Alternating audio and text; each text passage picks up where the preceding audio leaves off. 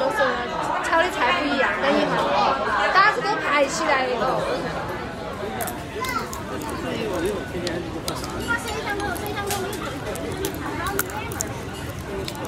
是，它是中国唯一的君臣合祀祠庙和最负盛名的诸葛亮、刘备及蜀汉英雄纪念地，也是全世界影响最大的。各位好，这里是微影深夜电台，我是慧莹。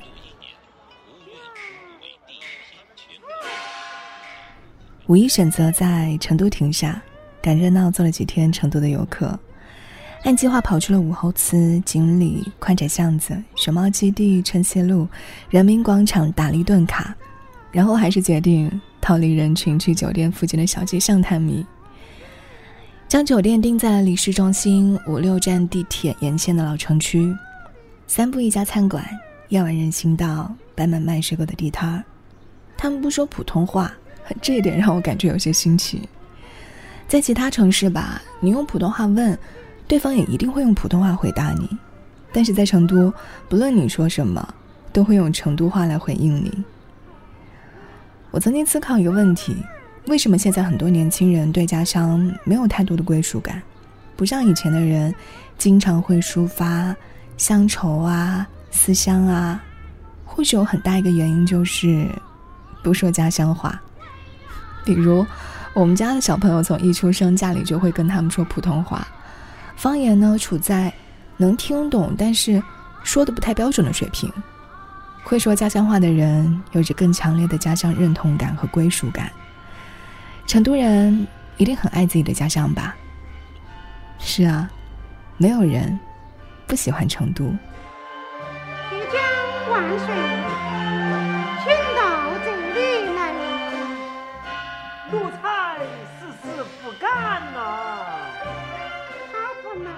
成都不缺平易近人的休闲化的场景，茶馆、古巷、街头，能恰到好处的用来表现一个成都人的日常化的生活。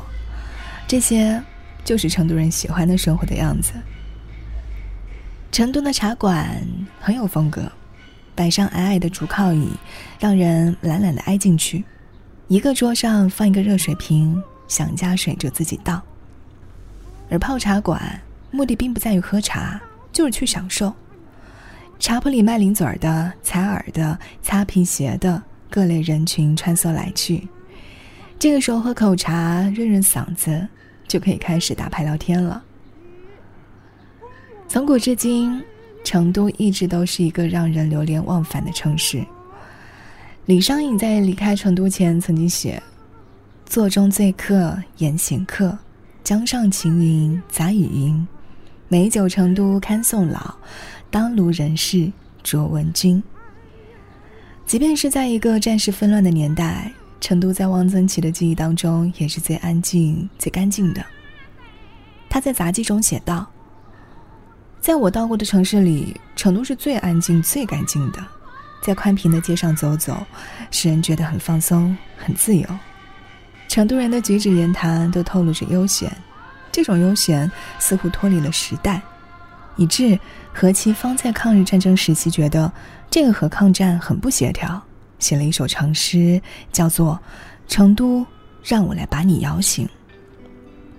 而在朱自清的印象里，它是个闲得没影儿的城市，生活在这里的成都人向来消消停停、悠悠闲闲的过日子就行了，用不着操那么多心、费那么多力、做那么多的事情。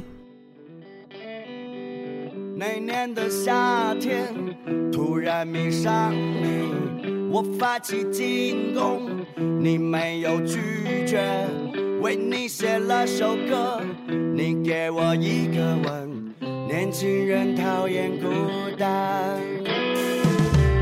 楼顶的花园，曾经住在那里，杂货店的老林，外卖酒和香烟，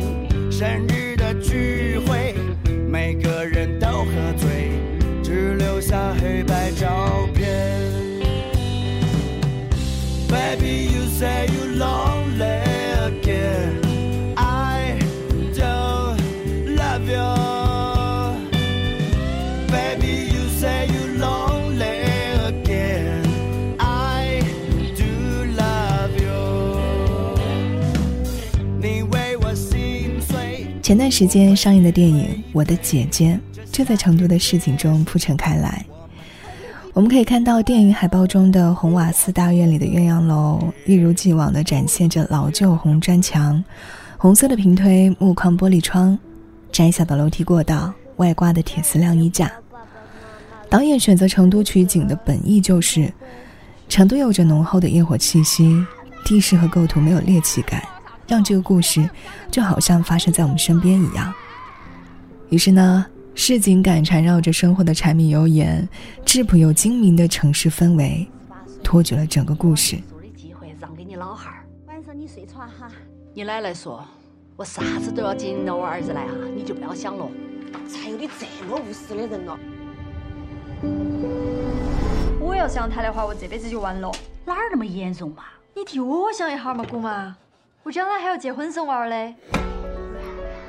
我们之前的城市系列也做过重庆，与重庆不同的就是，在重庆拍摄的，你会发现多半是一些需要张力的故事，或许有一些暴力美学在里面，比如像《火锅英雄》《疯狂的石头》这种自带悬疑、戏剧、魔幻的色彩，而成都发生的故事，则是市井和闲适的气息。两千零九年，高圆圆和韩国演员郑雨盛的爱情文艺片《好雨时节》，故事里两个人的重逢，就是在成都的杜甫草堂。他们在绵绵细雨下穿过宽窄巷子。故事的百分之八十的篇幅都是在叙述着一对青年男女的含蓄清新的爱情。男女主角把他们在美国为同学时的一段未了的恋情带到了成都。他们再次相遇的时候。已经是成都零八年的地震后的一年，这个城市似乎已经彻底的恢复了它的悠闲的浪漫的面貌，但是在男主角重新的对女主角表达爱意后，所发生的一系列的情节，都在表明这个城市因为地震带来的伤痕依然在隐隐作痛。城市下的成都有着市井的美感，香格里拉酒店旁的旧巷，放学时分的宽窄巷子。都是属于成都的宁静和闲适。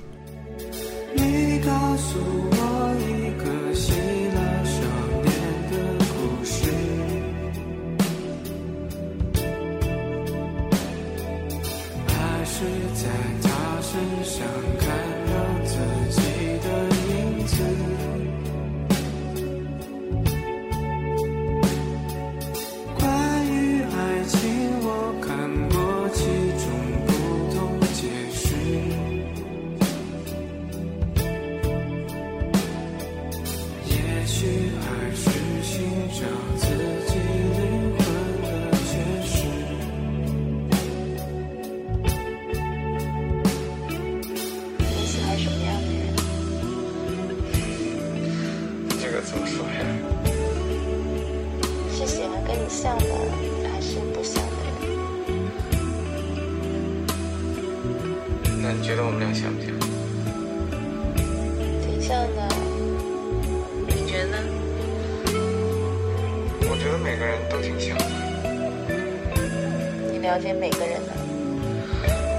我不了解，而且你有没有那种了解越多，喜欢就越少的感觉？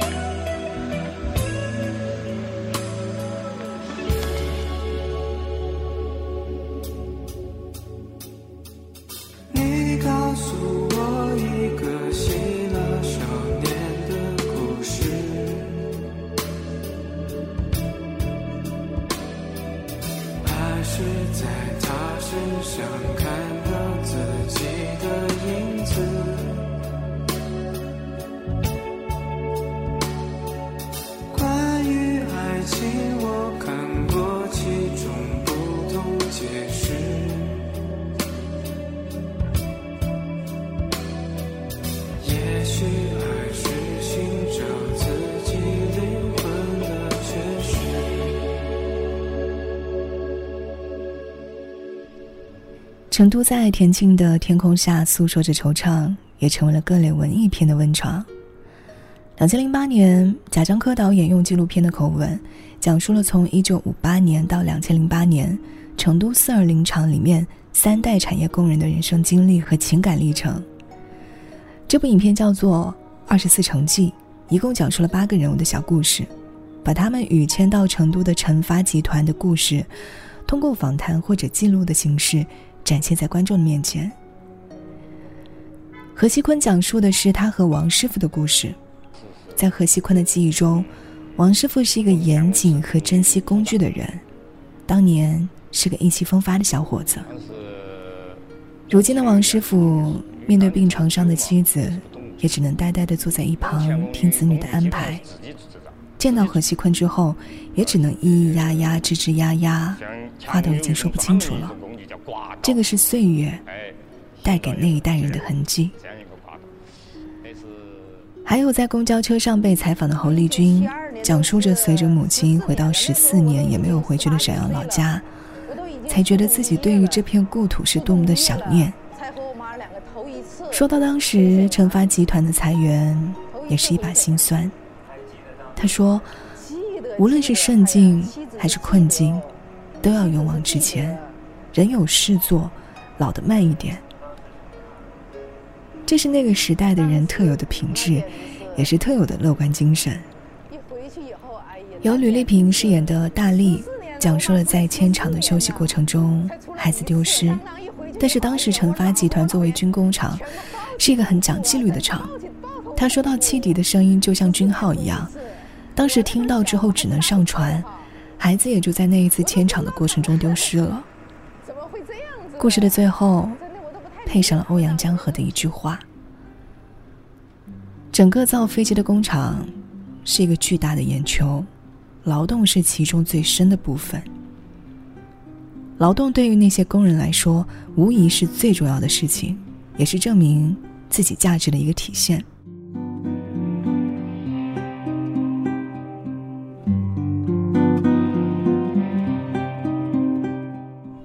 陈冲饰演的小花，在当时因为人长得好看，被称为标准件。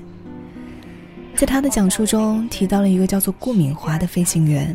因为当时厂里的生产元件问题，导致了飞机事故，而这个长得很标致的男孩，曾经就是小花幻想中的对象，也说了几段他和厂里的男人发生的故事。从小花的角度，给我们讲述了当时在成发集团中青年男女的婚恋情况。当时被称为标准件的小花，如今也只是孤身一人，一个青春年少的女孩子，把她最美好的青春。都留在了成发集团。不知道是谁给我起了个外号叫标准件。什么意思？那 一开始我也搞不明白什么意思。那后来才知道，其实就是就是厂花的意思。宋卫东、赵刚、娜娜，他们有一个共同的特点。他们的父母都是在成发集团上班，而他们都是在成发集团长大的孩子。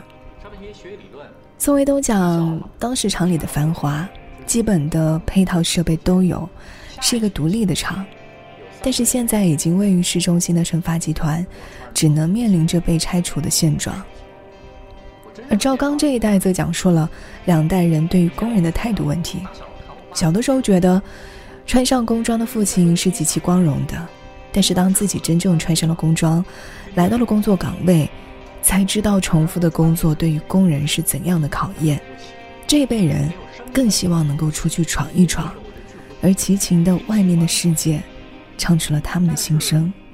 老师把制服发到我身上，我穿上之后啊，那会儿不觉得，真是我穿着那身衣服，拿着那个饭盒，叮咣啷，到厂里边下厂去跟着师傅实习的时候。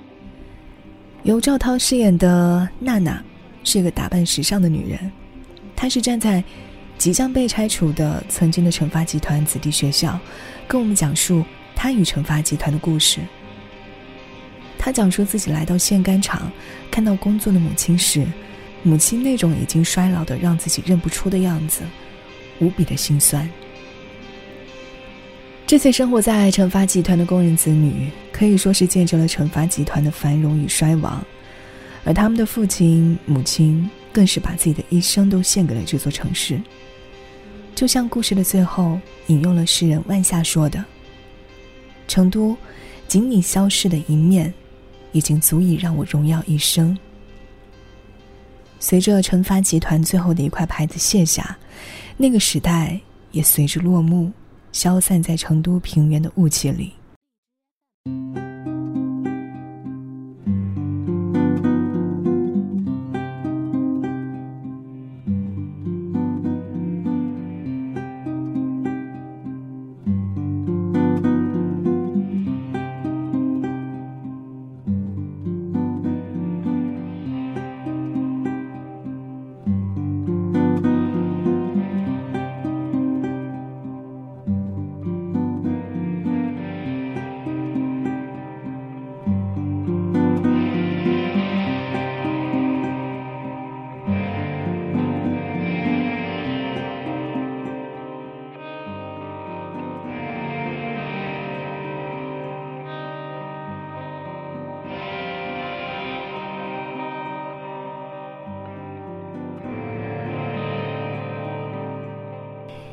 近些年呢，来成都的游客是越来越多了。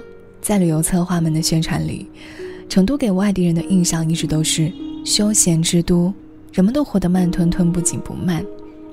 可是，在一个现代化发展如此迅速的大城市里，怎么可能做到日常生活就是喝喝茶、嗑嗑瓜子呢？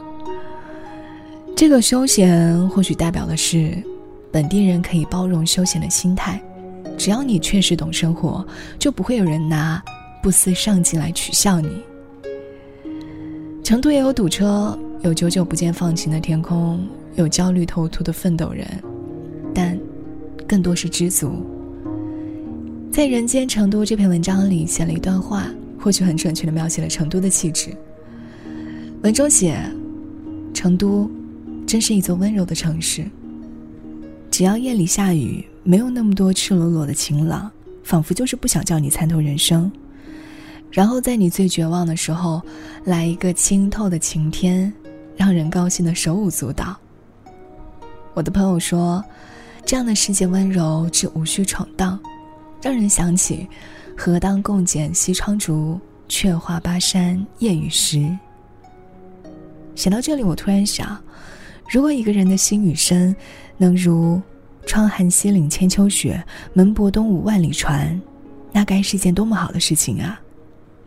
毕竟，无论是纽约、东京还是北京、上海，你都可以说：如果你爱他，就带他去那儿吧，因为那是天堂；如果你恨他，就带他去那儿吧，因为那是地狱。但对于成都，我想只能说：带上你所爱的与所恨的去那儿吧，因为。那里就是人间。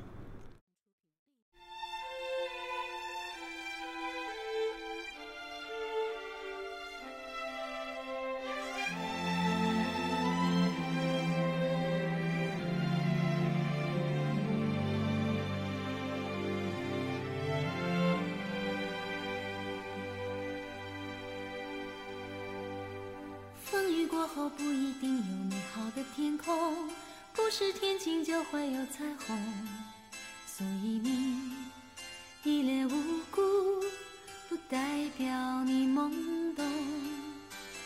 不是所有感情都会有始有终，孤独尽头不一定惶恐，可生命总免不了最初的一阵痛。但愿你的眼睛。